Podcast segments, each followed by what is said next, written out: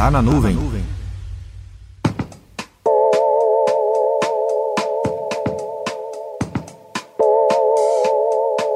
Em menos de 60 dias, a Microsoft anuncia mais mudanças sobre suas certificações. A alteração mais recente foi publicada em 27 de fevereiro do site Microsoft Learning Blog, com o seguinte título: As certificações MCSA, MCSD, MCSE se aposentam com investimento contínuo em certificações baseadas em funções. Se você acompanha o Instagram do Papo Cloud, deve ter visto uma foto que publiquei do livro do exame 70740, Instalação, Armazenamento e Computação com Windows Server 2016.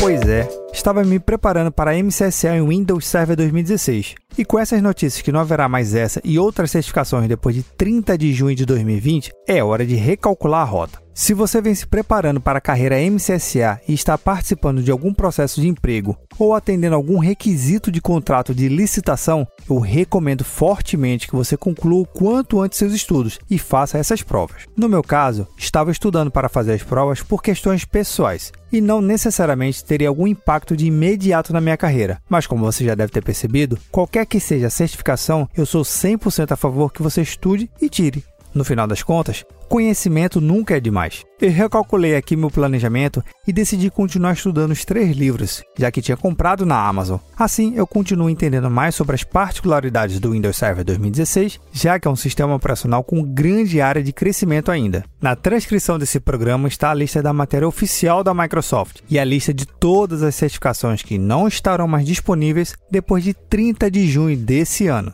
E aí, Vai tirar alguma prova ainda ou vai esperar as novas certificações chegarem no mercado?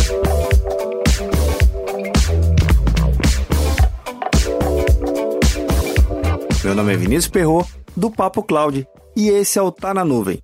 Acesse papo.cloud para esse e outros conteúdos.